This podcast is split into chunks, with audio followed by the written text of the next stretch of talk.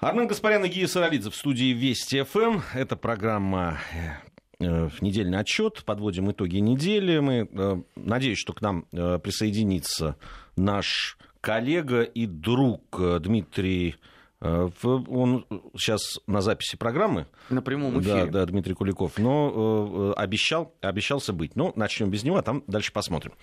А, ну что, одна из главных, наверное, новостей на этой неделе, ну, там не одна новость была. Они, конечно, крутились, вертелись вокруг Украины. Много всего там было Многое будет важного. на следующей неделе. И много будет на следующей неделе.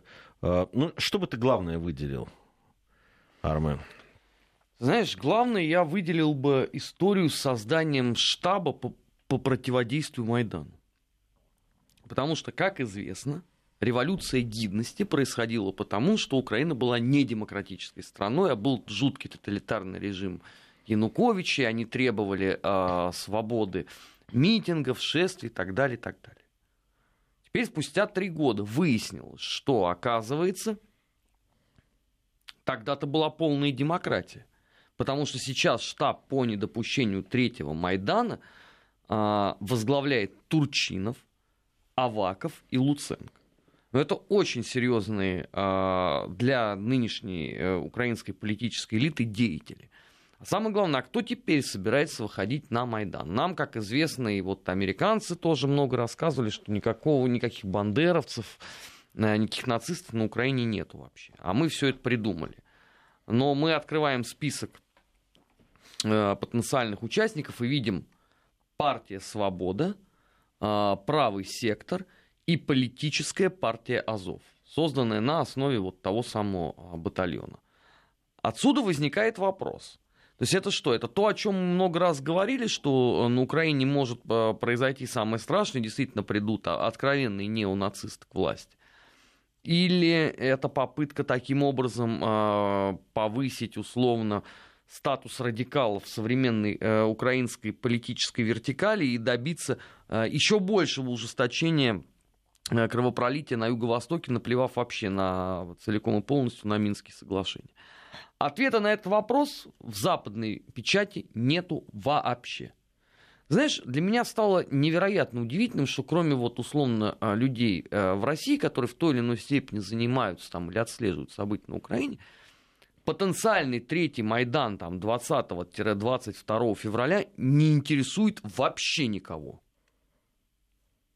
Ну, то есть мы, мы же помним, да, э, какой вклад э, внесли американцы э, вот, в, вот в само функционирование этого Майдана. Незабвенная Виктория Нуланд, э, другие удивительные люди, приезжавшие туда. Ну, тоже иди, идиоматическим э, выражением стало печеньки Нуланд. Да. Все знают, понимают, о чем идет речь. Байден, понимаешь, там и, и все прочие.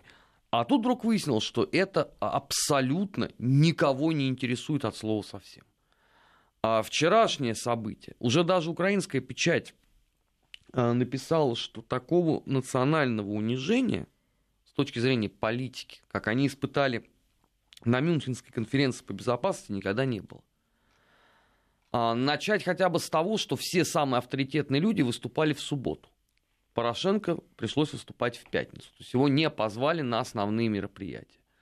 Больше того, а, участвуя в панельной дискуссии, а, он единственный говорил а, о вещах, которые лежали вне повестки. То есть если все собравшиеся обсуждали глобальный кризис да, там, на Ближнем Востоке, проблемы с миграцией, да, изменение конфигурации с приходом Трампа. То есть ну, действительно вопросы на первого листа повестки дня – Порошенко исполнял вампуку о том, что он изнывает под пятой супостата. Его не поддержал даже Маккейн. А приведена интересная статистика по поводу, кстати, вот э, секции, где был Порошенко. А кроме него слово Россия и Украина не употребил никто. Президент Польши, казалось бы, да, вот человек, у которого э, русофобия, ну, это такая очень э, сильная карта на руках. Он говорит совершенно о другом. Его волнует почему-то проблема миграции. А, на Маккейне с точки зрения русофобии клейма ставить негде, он сам его на ком хочет поставить это клеймо. Но Маккейн говорит о принципиально других вещах. И украинская печать делает вывод, что оказывается, Украина сходит с политической повестки дня, а это означает грядущий э, очень серьезный политический кризис внутри страны. Теперь, внимание, вопрос. Вот я там далеко за примерами ходить не буду. Вот замечательная наша радиостанция Вести ФМ. Вот в нашем эфире э, об этом два года назад говорили. Я вот даже сейчас вспомним всех поименно. Э, собирающийся к нам Дмитрий Куликов, э, Ростислав Ищенко, э, Владимир Соловьев, э, Семен Богдасаров, Евгений Сатановский, э, Сергей Михеев – а, ваш покорный слуга и еще порядок, наверное, пяти наших любимых друзей, которые приходят к нам в недельный отчет. Алексей Мухин, Алексей Мартынов, Леонид Поляков и так далее. То есть то, что для нас было очевидно два года назад, внезапно выяснилось, что это стало очевидно для Украины. Теперь вопрос, а что дальше? Ну вот это вот вопрос, и, кстати, в тех действиях, которые там происходили. Ну вот э, по поводу, что дальше. С одной стороны, блокада э, Донбасса да, блокада э, бессмысленная э, в, том смысле... Нет, почему? Она, она имеет смысл. Не, она имеет смысл для того, чтобы, для того, чтобы, чтобы стало еще хуже. Первое, сорвать э, выполнение Минских соглашений. Потому что очевидно, что когда ты делаешь э, блокаду, у тебя подразумеваются целый ряд э, смежных действий. А как известно, в первом пункте Минских соглашений указано немедленное прекращение огня. Здесь э, с одной стороны, Порошенко вообще может всегда сказать, там мы никакого отношения к этому не имеем, потому что действительно блокаду осуществляют вот эти политические экстремисты, которые уже сказали о том, что если ВСУ попытаются их оттуда выгнать, они будут отстреливаться до последнего патрона. То есть Порошенко с этой точки зрения чистый. Да, а с другой стороны, эти политические радикалы выполняют а, волю никого-то иного, кроме как самого Порошенко, который еще в 2014 году поклялся, выступая а, перед политической элитой Украины, что люди на Донбассе будут сидеть без пенсии, дети будут в бомбоубежище. Напомню, что это вот могучий спич там на три минуты он выдал. То есть, опять же, все в их традиции. Но тогда возникает вопрос, ребят, а, ну если вам все там так не нравится, а зачем вам это? Ну ведь э, объективно, да, что есть острая взаимная нелюбовь у населения Донбасса к вам и у вас к населению Донбасса. Тогда вопрос, зачем вам это? И ответ поражает своей новизной – им нужен уголь. Ди, прости меня, конечно, цинизм, но это э, абсолютная позиция оккупантов. Вот, например, Адольф Алойзович Гитлер э, ровно по этой причине заставил э, войска вермахта все-таки появиться в Румынии, потому что ему была нужна нефть. А Антонеску это был персонаж, который, ну, он своеобразный он мог в любой момент подставить Адольфа Алосича, чтобы нефть, э, например, там в Плаэште не потерять, вот как бы вводятся войска. И весь мир, западный, демократический, тогда Адольф Алосич Гитлера за это порицал. Сейчас Порошенко действует ровно точно так же, и заметь, никто его ни в чем не обвиняет. Меркель, правда, тут сказала вчера, что Порошенко ей пообещал начать выполнять Минские соглашения, включая политические. Ну, обещали они уже много раз. Ну вот, вот смотри, с одной стороны, это по, по поводу, что будет дальше. Значит, э, э, блокада. Сейчас вот э, пришло сообщение о том, что активисты в Киеве требуют прекратить вообще торговлю с Донецкой и Луганскими республиками. Вообще. Ну, больше того, э, львовский э, э, парламент местный принял обращение к Порошенко и руководству Украины о том, что немедленно закончить все вообще контакты с Донбассом, потому что мы не должны финансировать терроризм. Я не понимаю, а что это тогда за единая страна? Ну, если у тебя одна часть населения вот открыто призывает загеноцидить другую. Это, что вот за а, единая страна? И самое главное, что это за демократия такая? Ну хорошо, сейчас вот э, эти радикалы будут требовать э, ровно того же. А что должен делать Порошенко, который оказывается, по сути дела, между молотом и наковальней? Ведь очевидно, что э, его единственная опора это вот те самые политические радикалы, готовые воевать за неньку Украину с населением э, Юго-Востока. Никакой другой поддержки у него в принципе нету. А с другой стороны, у него есть еще, извините, а, фактор нормандского формата. И Трамп еще неизвестно, что скажет по этому поводу. Вот ему как поступать? Или просто собирать чемоданы до гостеприимной Канады вслед за деятелями украинской державы первой и второй волны. Вот как он должен действовать? Самое главное, что если мы там эти вопросы задаем с завидным постоянством, то теперь эти же вопросы стали задавать э, украинские журналисты. То есть до них внезапно дошла ситуация, что э, непонятно, как теперь из этого выходить. Ну, тут же еще один фактор. С одной стороны, э, вот это, вся эта э, вся эта история с э, блокадами, блокированиями там, и так далее. Причем это, я так понимаю, все разрастается. Там все, все новые и новые ветки эти, железнодорожные перекрываются, автомобильные.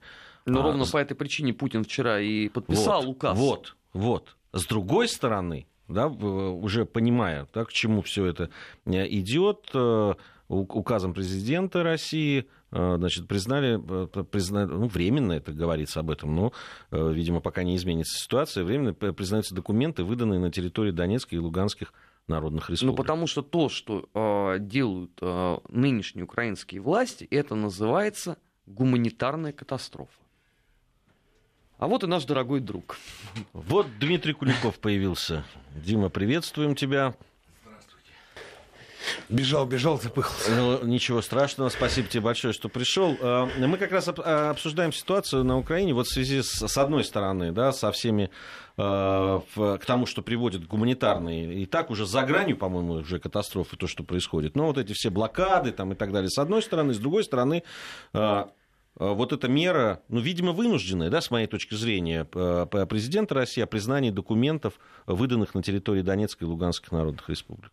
Ну, вынуждена до определенной степени. То есть я ничего дурного в этом Нет, слове не вижу. Да. Не, не, не, наоборот, мы только приветствуем. Да, Конечно. Здесь вопрос в том, что нужно что-то делать.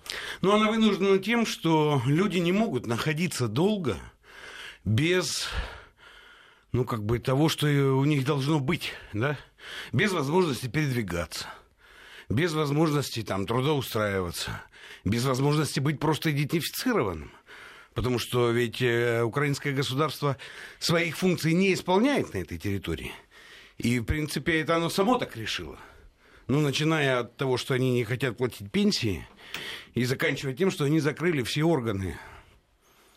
Ничего же не мешало ЗАГСам работать, например. Но Украина закрыла это все, да? Вот, паспорта они не выдают. Ну, они думали, что это поставит людей Донбасса на колени? Ну, во-первых, не поставила, а во-вторых, есть Россия. Ну, если вы нет, тогда мы да. Вот и все. Ну и, и в принципе нужно понимать, что ну, действительно граничный рубеж. Ведь Украина внутри себя стоит на грани ну, нового срыва в, не, в очередную виток нестабильности. Это показывает и блокада, и то, что проходит на политическом уровне. Обратите и внимание, то, что, что Майдан было... грядет новый. Ну, годовщина вот сейчас, какой там шухер будет, это еще Войска посмотрим. стягивают туда. Да, ну посмотрите, что было в Минске. Вот вышел Порошенко на панель на панельную дискуссию. В Мюнхене. Э, в Мюнхене, я сказал Минске, да, говорился. Вот, и он же ничего не сказал. Даже сам, сама украинская пресса, которая ну, не является прямо там под диктатом администрации Порошенковской, он говорит, ну это был позор Украины. Участие Порошенко в Мюнхене, в Мюнхенской конференции, это был позор Украины. Вот, поэтому у них вариантов-то нету. Нету вариантов. А мы просто обозначаем, я бы в связке смотрел здесь, заявление Лаврова про санкции. И вот признание документов, водительских прав, автомобилей с номерами и так далее. Ведь интересно заявление Лаврова, его дальше можно расширить. А в принципе, ну, давайте Украину будем принуждать к миру санкциями. А, кстати, подумайте, на следующем шаге американцы, европейцы, вы все кричите, новые санкции ведете. Ну хорошо, мы введем новые. И не в связи с вашими, а до реализации Минска. Точно так же. Ну, может быть, там тогда и про космос поговорим, еще про что-то. Ну, предела ведь нет, в общем-то. Поэтому ты знаешь, у меня прогноз благоприятненький на все это. Просто благоприятный. Я думаю, что в этом году все как-то решится радикально, потому что самое главное, что я понимаю, что ресурс украинской власти, а он состоял из двух компонентов. Первая компонента это вот э, олигархи, паразитирующие на нацизме.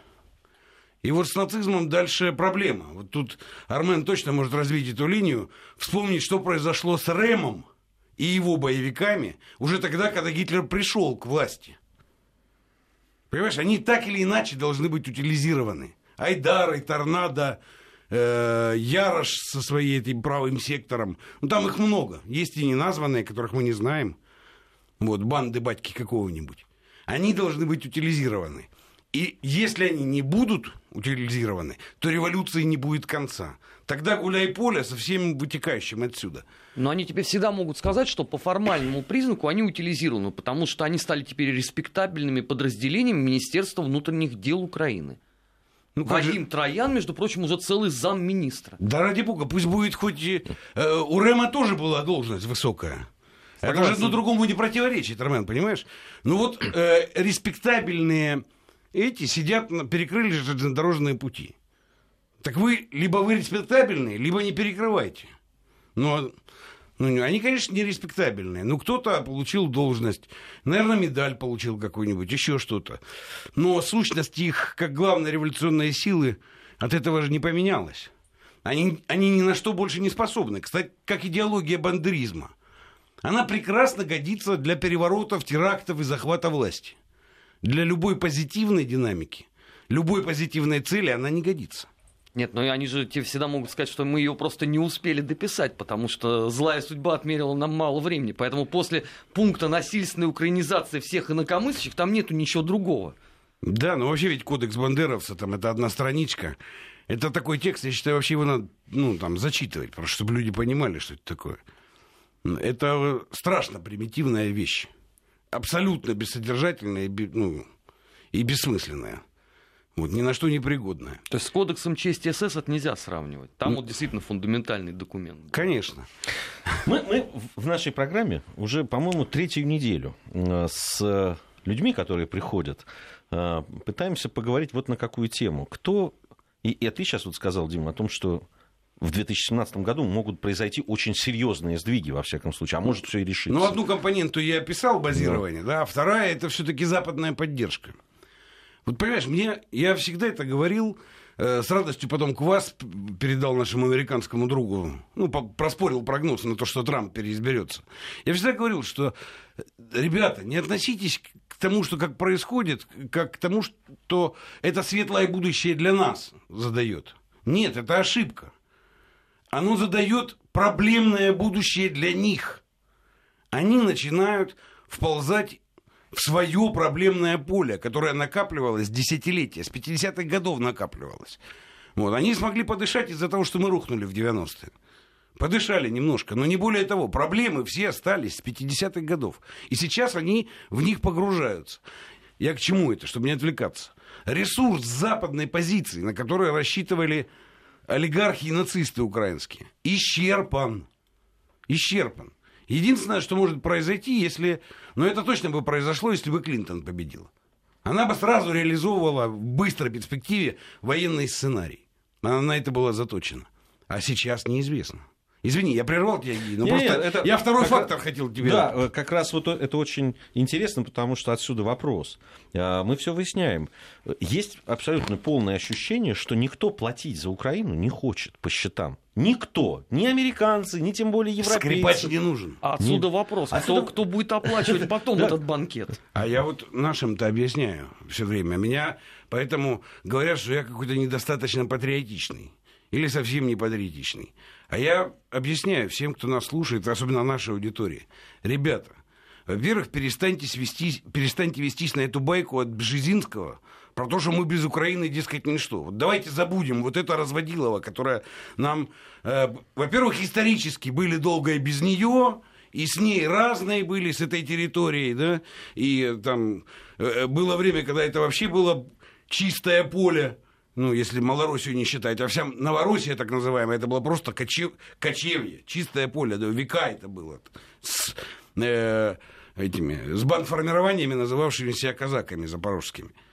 И, и татары там, эти самые, крымские, скакали вплоть до Москвы. Это же века было. Почему мы ведемся так на всю эту э, историю? И второе. Если мы перестанем на нее вестись, мы должны понять, что мы другое государство там восстанавливать не будем. И не должны. И ни копейки денег в инвестиционном или каком-то другом смысле не должны тратить. Только в гуманитарном. Ну да, нет, пожалуйста, забирать будем и это, и, и, и э, муку сбрасывать с самолетов. В принципе, да. Мы же мы добрые в этом смысле. Гуманистичные. Потому что я уже описал эту историю Украины. 25 лет последние. Первые 10 лет мы помогали им строить государство, потому что, в принципе, ничего плохого, если будет несколько русских государств. Ну, там русско-украинское, неважно. Но у нас же тоже многонациональное государство, Россия. И нас это не мучает нисколько. Многонационально. Пусть будет другое государство, где будет, ну, э, русско-украинское, русско-белорусское. Мы помогали первые 10 лет их строить. Потом где-то с 2000 года мы просто перестали помогать. Просто перестали помогать. А вот с 2014 года я, ну, я не государственный деятель, я всего лишь философ, но я философски могу сказать, точка в 2014 году заключается в том, что мы перестали быть заинтересованы в каком-либо там государстве. Нам это не интересно. Ну, вот и все.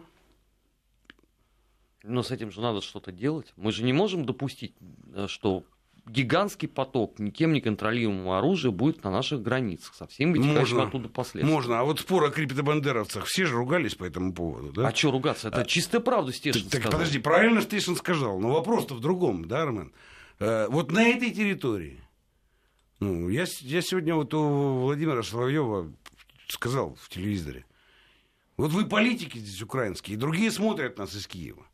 Так вы объявите свой проект, учреждение государства, новороссийского, малороссийского, государства русской политической нации, много народного, многонационального, как минимум двуязычного, федеративного, способного к конфедерации с Россией, Белоруссией и Казахстаном на следующем шаге. Может быть, это станет нам интересно. По-другому скажу. Это единственный выход. А они готовы к такому? Да нет, конечно. Пока эти, те люди, которые сейчас у власти, вообще, по-моему, ни к чему нет, не готовы. Те, которые сейчас у власти, ни к чему не готовы. Нет, я имею в виду потенциально э, пришедших. Вот из нынешних оппозиционеров. Ну, ты знаешь, я думаю, что некоторые стали догадываться. Ну вот из тех разговоров, которые я веду в кулуарах, а я же, я же многих людей, этих политиков знаю уже тоже 20 лет. Ну вот некоторые, и серьезные люди, начали догадываться.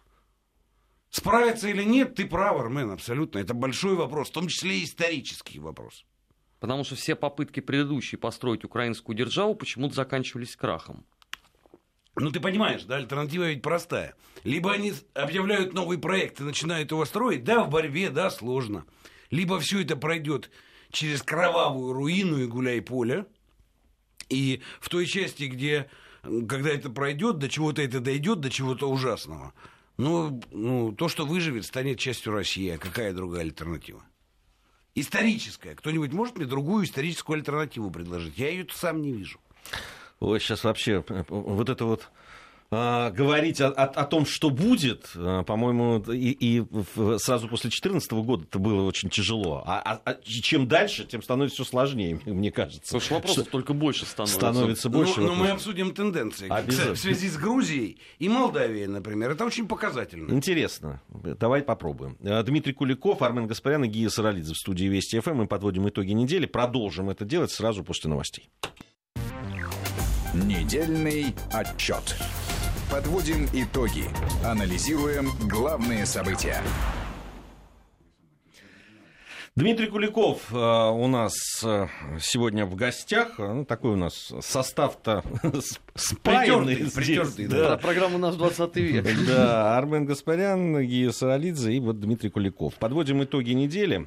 Ну что ж, э, раз уж начали мы этот разговор, э, Дим, воспользуемся твоим здесь присутствием, э, поговорим там и о смыслах в том числе, и о будущем Украины. Вот, да, ты хотел на примере э, Молдавии и Грузии еще. Да, интересно ведь, да, что ну, те, по, Грузии тут тебе вообще все карты в руки. Вот, потому что ты э, там, начиная с наших студенческих времен, я все время к тебе обращался, как человеку, который точно в этом разбирается. Но вот знаешь, если такой гипотетический как если бы, да, вот провести эксперимент, как если бы. Вот сейчас, э, и ты мне скажи, вот если бы сейчас сказали грузинам, Гурская конфедерация, Абхазия, Осетия, Аджария, Грузия учреждают конфедерацию в 91 году. Там с единой внешней политикой и обороной. А все остальное... Договаривается. А все остальное, да, как альтернатива тому, что произошло за 25 лет. Ну, можно же сейчас посмотреть на это. И мне почему-то кажется, да, что подавляющее большинство, прежде всего, граждан Грузии сегодня высказались бы «да». Мне так, может быть, я ошибаюсь. Ну, трудно так за всех говорить, но думаю, что многие были бы, да. Бы... Понятно, ну, мы соцопрос этот не проведем. Не проведем, да? да. Ну, просто а, зная настроение людей, я все-таки бываю, разговариваю, и так далее. Конечно, многие не хотят, наверное, вот это признать там на телевидении где-то, но в, в таких разговорах говорят о тех ошибках, которые были допущены в отношениях с а, в национальными национальностями, которые ну, Молдавия, в состав. да, вот сейчас, сейчас они, Дадон, вот новый президент, да, они встречаются с руководителем Приднестровья и разговаривают. О чем? О формах совместной государственности, ну, которые они вместе, может быть, будут учреждать. А вот без, без войны нельзя было. Я просто говорю, что с Украиной будет примерно такая же тенденция, только будет хуже. Потому что это же 40 миллионов. И она гораздо более, ну, слоистая, что ли. Потому что Галичина это одно. А Закарпатье, которое там на Западе, это совсем другое. Вот то, что Ужгород там, это, это совсем другое. А уже чуть-чуть восточней э, от Галичины это третье. А еще восточнее это четвертое, не говоря уже о Донбассе. Одесса, Херсон, Николаев это пятое. И это гораздо сложнее, чем Грузия и, и чем Молдавия. Ну, и это, это все-таки 40 миллионов еще людей. Да? Это в Грузии сколько? Четыре было, да? Четыре. Четыре. В Молдавии два, наверное, три. Да. Я могу ошибиться, извините меня, если я ошибся. А это 40, то есть это в 10 раз больше. Ну и как сшивать воедино это лоскутное одеяло? Тем более, когда противоречия вышли уже на фазу вооруженного противостояния. Ну, я тебе могу сказать, мы, вот мне это было понятно в конце 90-х. Ну, раньше, на самом деле, потому что я еще в начале 90-х, когда только начал работать с Украиной уже как консультант, я там тогда одной группе финансовой объяснял, что, в принципе, тот может стратегически выиграть. Это 93-й год был кто предложит сценарий непротиворечивого развития ну, для всей Украины, да, целиком. Без... Они на меня смотрели, выпучив глаза, вы о чем? Хлопец, вы о чем вообще рассказываете? Потом это все было в, там, в 99-м году. Но честно надо сказать, что Кучма отнесся к этому разговору серьезно. И даже когда он референдум объявлял, который должен был ввести двупалатный парламент, референдум состоялся, кстати, он состоялся в 2000 году. Граждане Украины проголосовали за него. Там, например, был уже двухпалатный парламент. Как первый шаг к тому, чтобы... Ну, вот. Немедленно, как только произошел референдум, э, Рада взбунтовалась, а через три месяца был Кучмагейт с Гангадзе. Так, такое совпадение было случайно. Теперь просто отвечая на твой вопрос. Вопрос только в одном заключается. Насколько вот субъекты возможной ну, государственности новой смогут оформиться. Понятно, что бандеровская власть или там галицийская идентичность делает все, чтобы не возникло ну, других точек. Да? Они их просто вырезают, они их просто давят. Но там путь может быть только один. Грубо говоря, это там три или четыре э, государства. Ну, то есть да? югославский сценарий, условно. Ну, условно, да. Хотелось бы только, чтобы насколько можно было без крови, потому что мы же не кровожадные. Нет никакой цели, да, чтобы это все... И наоборот, есть желание, чтобы это все прошло без крови. Теперь Но главное, мне кажется, что еще без появилось... крови не получится, они без крови просто не уйдут. Не уйдут, да. В, в этом проблема. В этом проблема вот этих бандеровских отрядов. но этих реальных нациков. Они действительно считают себя людьми высшей расы, понимаешь? Если бы мы это для красного словца между собой тогда, там, или посмеиваясь. Но я вам скажу, что я где-то вот с 13 года, я, а Гия знает меня со студенческих времен, я, я очень любил украинские анекдоты, в том числе и про бандеровцев, и про все это, ну, вы знаете, да, этот жанр. Я их замечательно рассказывал, мы ржали всегда. Я где-то с 13 года просто перестал их рассказывать. И смеяться по этому поводу перестал. Потому что я в какой-то момент понял, что это не метафора уже из анекдота. Они на самом деле так считают. Ти пощо нищиш москаля? Тому що маю часто натхнення. Потому что он просто москаль. А они люди высшей расы. Это правда. К сожалению. Скажи, вот э, я ча- часто, и ты общаешься с, ну, там, с журналистами, западными в том числе, которые здесь работают. Э, среди них есть э, абсолютно внятные, э, трезвомыслящие люди.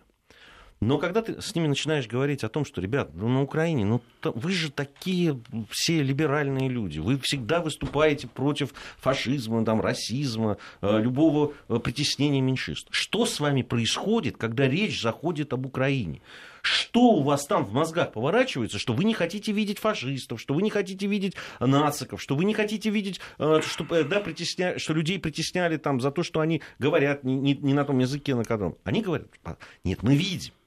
Мы видим. Они есть. Ну, они, вот посмотрите, там, выборы. Ну, они 1%, полтора процента всего-то. Ну, это же, да, они есть, ну, они в Раде есть, но их мало. Все остальные нет, не такие. Ну, да, там есть эти батальоны, но это же не ВСУ, это же не, не армия регулярная, это там батальоны. Да, есть, ну, ну, это так, маленько, немного. Ну, правда, это, это, это позиция. Или это действительно э, да, там, э, попытка, ну, то есть нам говорят, вы, да, видите там этих самых, но у вас тоже есть э, какие-то там нацики, которые ходят. И у нас типа, там где-то в Британии или где-то есть. Ну, так же и на Украине, в том же процентном Ну, отношении. ты спросил, это позиция. Нет, это маскировка позиций. Ну, то есть это некоторое... Вот это рассуждение, которое ты воспроизвел, оно действительно стандартное. Это такая фальш-панель, за которой прячется подлинная позиция. А подлинная позиция заключается в том, все то, что против России и то, что ей вредит, оно должно быть. А фальш-панель прикрывает это. Вот и все. Ну, обычная, обычный способ. Э, Запад, кстати, всегда так действовал. Ну, если ты на Гитлера посмотришь, ну, опять Армен может на документах все это рассказать. Ну, точно так же все было. Мюнхенский сговор. Вот мы называем Мюнхенский сговор. Никакого бы Мюнхенского сговора не было, если бы не было цели направить все это на восток. Для них, правда, потом шок был, да, ну что... А ну, нас-то за что? а нас-то за что, да. Но, в принципе, Но они все время, да, да, это же вечная история. Каждый раз они там, вот пакт Молотова-Риббентроп, вот вы стояли с фашистами рядом. Там, слушайте, вы, вы, вы забыли, что вы до этого делали? Нет, ну ты понимаешь, ведь игра Не была... отвечают? Но мы уже немножко в, в нашу программу 20 да. век перешли, Да. да. Но тут надо подчеркнуть только одно. Вот, ну, когда приехали в 40-й год, в 40 году, в 39 году э, делегации Франции и Германии на переговоры к нам, из каких-то заштатных генералов они состояли. Но это было вот примерно так же, как они участвуют в Минских соглашениях, понимаешь? Франция и Германия сегодня. Мы как бы участвуем, но мы ничего не делаем. И, в принципе, чем там будет вот сложнее на Востоке, тем лучше. Если бы Европа цивилизованная была уверена, что Порошенко может одним ударом быстро за три недели захватить эти республики и всех там утопить в кро- в крови, они вообще ни секунды не сомневались. Просто страшно, что никакого блицкрига не получится, как не получилось в, в августе По- 14 Попытки-то были же. Ну, Попытки они- были. нет, ну, они я- поняли, что это не, да, это не Югославия начала 90-х, когда э, сербскую Украину вот таким образом, да, там, или в, в Хорватии, а, да, там за, буквально за несколько недель, вот так, как ты говоришь, да, там просто этнические чистки. а, и- Не получится. С Ну, Донбассом это не вариант получится. ты имеешь в виду. Да, хорватский, да. да. Да. этническая С зачистка. Донбассом не получится. Во-первых, потому что это Донбасс, а во-вторых, потому что Россия рядом. Вот по этим двум причинам не получится. И вот они сидят, опять же, в том в раскоряку, понимаешь? Любое, любое, любое действие, которое будет давить на Украину, если оно будет сделано, оно же должно быть публичным. Это значит для этих западных властей признать правоту и в этом смысле политическую победу России. А ты можешь себе представить вот в той, в тех рамках международной ситуации, которую они создали сами с помощью вот этой прессы, которая это описывает, да?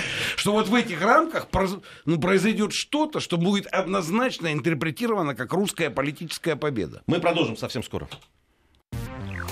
Недельный отчет. Подводим итоги. Анализируем главные события. Подводим итоги вместе с Дмитрием Куликовым. Также в студии Армен Гаспарян и Гия Саралидзе. Спасибо за смс-сообщение в наш адрес и на WhatsApp сообщение, за лестные слова и э, о нас лично и о нашей программе в том числе. Спасибо большое. А, По поводу э, того, что происходило еще на неделе э, и что обсуждалось, э, ну, конечно, обсуждались заявления некоторых американских политиков по поводу санкций новых, старых санкций, по поводу Крыма, по поводу... там, Это вызывает большую радость в, не... в стане э, тех, кто называет себя либералами.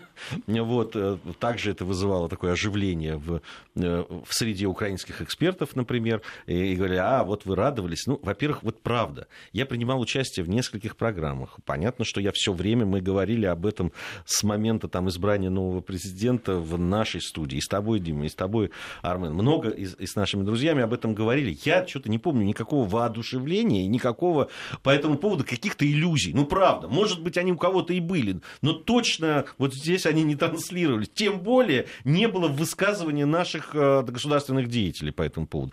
Говорили, что, ну, может быть, будет шанс наладить отношения. Но здесь все это все равно. Почему-то все улюлюкая, э, вот эти вот граждане, похихикивая и подпрыгивая, повизгивая от радости, значит, об этом говорят. На самом деле, что вот означает сейчас вот эти э, все заявления, на твой взгляд? Американские? Американские. Ты понимаешь, я отношусь к тому, что происходит в Америке, как к революционной ситуации. Вот. Поэтому э, там действительно произошла ну, вот, раскоординация политической жизни. Вот. Лагерь Трампа думал, что он участвует в политике. Но они даже пришли к власти. Но вдруг выяснилось, что политики давно уже нет. Ну, то есть политики как конкуренции, как соревнования, как, как пространство какими-то правилами описанные, да? Вот. И выяснилось, что есть большая, большие технологии социального управления, вот, которые на самом деле там реализуются. И ну, уста... динозаврам, которые думают, что существует еще старая Америка, сейчас приходится знакомиться с новой реальностью. Что там из этого получится, черт его знает. Но проблем будет много у них там. И у Западной Европы будет много. И мы это говорили тогда, когда выборы пошли. Вот Брекзит, ну, все эти движения в Европе, Трамп возник как серьезный президент. Я говорил только одно, ребята, это все символизация грядущих западных проблем, реальных, которыми им придется заняться. Если это воспринималось как то, что для нас теперь будет счастье, ну, ошибались те, кто никакой перемены резкой не будет. На самом деле ведь у Запада... Понимаешь как? Когда ты царь горы, вот ты находишься на вершине мирового господства. И, в принципе, ну, почти уверен, что ты осуществляешь полную мировую власть. Ты, во-первых, не хочешь, не хочешь замечать, что у тебя все время ресурсов не хватает на эту власть. Как простых денежных, так и самых разных, там, включая, заканчивая интеллектуальными по этому поводу. А почему заканчиваю? Начиная с них. Отсюда-то все и беды идут, последние. Ну, это ты такой умный, Армен. А так, в принципе, если у меня бабла много, то ума мне не надо. Там же такая ну, презумпция работает. Вот же, ну, ну чё... потому кризисом и завершился. Потому кризис. Мы, мы такие умные, потому что мы такие богатые. И все время забывают, что богатство тоже, оно такое эфемерное, прямо скажем. Да, нет, ну, опять же, справедливости ради. Но у американцев был очень хороший проект рубежа 40-х, 50-х годов. Там, проект своей страны, экономики, все остальное. Они очень, ну, точно все сделали. Действительно гениально поступил Рейган ну, в 90-е годы, да, открыв это сверхкредитование и неограниченное кредитование для страны. Ну, кстати, эти огромные бабки, да, давайте себе зададим вопрос, а что в прорыве? Ну, в прорыве, правда, чип. Да, вот появление компьютерного чипа, это действительно там радикальная, фундаментальная сдвижка технологическая. Но уже после чипа 40 лет прошло. Больше ничего нету. Они, правда, теперь эти элиты там сидят и ждут, когда таблетки от старости. Ну, там очень модно сейчас инвестировать в производство, в открытие таблеток от старости. В принципе, им рассказали, что сейчас биотехнологии находятся на таком рубеже. 150 лет будет нормой вообще. И они очень сильно увлечены этим. Вот, что будут таблетки от старости. Вообще проблема, во-первых, непонятно, где брать ресурсы, чтобы их сконцентрировать. А во-вторых, совершенно непонятное состояние науки и что она может ну, радикально предложить. Как то, что перезагрузило бы всю систему. Они же на что надеются, вот если упрощенно. Ну да, мы в Китае там все это поставили. Но, в принципе, у нас сейчас произойдут новые фундаментальные открытия. И все эти телевизоры, телефоны, компьютеры, э, руки, ноги, в том числе человеческие, все это будет работать на других принципах. И мы это на новых принципах запустим у себя, китайцам уже не дадим. Китайцы останутся вот с компьютерами. Со старыми. Да, да? Со старыми. Со старыми. И будут не конкурент. Вот вся... Весь проект, понимаешь? А ресурс-то есть на это на все? Не спрашивай, это не принято, не надо про это спрашивать. Извини, я же не к тому, что ты, я тебя прерываю. Но обрати внимание, вот выступление Гринспена последнее, да? буквально на три дня назад. Старина Гринспен сказал, блин, я вам 30 лет рассказывал, ну, 30 я загнул, 20 лет рассказывал, что надо так или иначе возвращаться к золотому стандарту. Да, я тоже обратил, обратил внимание ну, на это заявление. Повисла тишина. Ну, кстати, вот и для многих некогда мне там в соцсетях отвечать, кто это самое, кто слушает, говорят, золота не хватит на обращение, ну, на обеспечение всего оборота денежного. Ребят, это смотря как не хватит, это смотря по какой цене. Если тысячу 200 или сколько там, 1300 сейчас долларов за унцию, ну, то, конечно, не хватит. А если будет 15 тысяч долларов за унцию, то золота хватит для обеспечения всего оборота. Вы когда говорите, что не хватит, вы про что говорите? Про какой доллар? Про да? какой доллар? Про да, какой доллар стоит? вы говорите, да, и сколько он стоит? Поэтому нас тут ожидает... Я всегда вспоминаю этот анекдот, хороший анекдот. 25-й съезд, Леонид Ильич стоит на трибуне и читает доклад. Должен вас предупредить, что всех нас еще ожидает жаркое. Ну, все в зале жаркое. Какое жаркое? Оборачиваются, смотрят, никакого жаркого. Он страницу переворачивает. А, жаркое. И засушливое лето. Вот я думаю, что нам надо надо понимать, да, что на самом деле, когда мы вот все время говорим кризис, кризис, но мы еще, если там ураган, да, как модель кризиса рассматривать, да, то мы пока идем по самому краю этого урагана и отнюдь не вошли в него. Поэтому, извини за многословие, но вопрос о санкциях. Будут санкции вводить, отменять? Вообще-то, в принципе, это никакого рояля не играет. Ну да, ну критичные вещи есть у нас. Например, мне рассказывают, вот у нас Airbus и Boeing.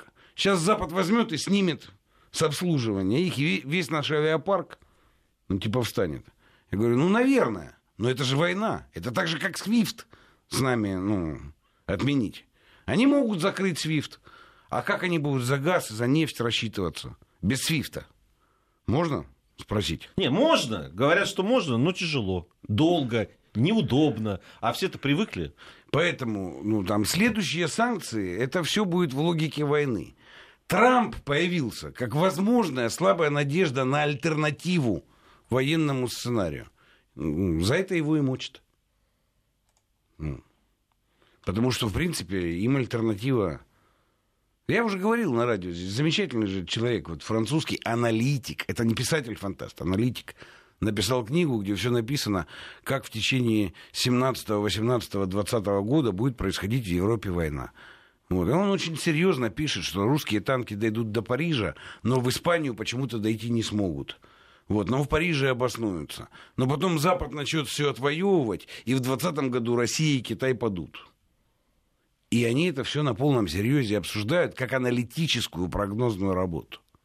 То есть, дойдя до Парижа, мы задумаемся, и до Мадрида уже не докатимся никак. Да. да еще вот понять бы, что нам там делать в Мадриде. Же вот это он не объясняет. Это он не объясняет. Он вообще там описывает, что вообще Россия это значит как Наполеон и Гитлер. Они, Наполеон и Гитлер, оказываются против англосаксов в основном были направлены, и вот теперь Россия. Но англосаксы выстоят. Я, правда, хотел бы спросить его, а кто Наполеона и Гитлера победил? Можно спросить? Ну, такая свежая мысль, что Гитлер был исключительно против англосаксов. Как-то свежая. не, не, не доводилось. Свежая, да? да?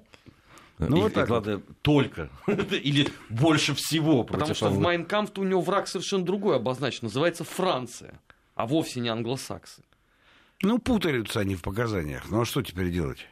Да ты Но... спросил англосаксов, ну, там, я имею в виду э, простых жителей, так они французов в англосаксы запишут, я думаю, с них станет. Не, ну Франция, ты же понимаешь, почему, да, это же было сразу да. на войне, ну, после э, подведения итогов Первой мировой войны и немецкого унижения, а на вершине немецкого унижения сидели французы, да, вот как бы сверху.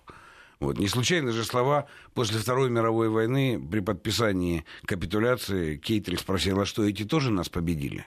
Да, да. Э, указывая на, на французского генерала, да. который там пришел. Что эти тоже нас победили. И эти нас победили. Да. Ну, это, кстати, к вопросу о евросоюзовском единстве. Потому что мы так много поговорили про все, а вот про последнюю эту мульку, которая тоже была на этой неделе, о решении Европарламента что надо нам, дескать, все-таки свою армию, единого министра финансов, и даже идеологию они там развернули, сверхцентрализации европейской.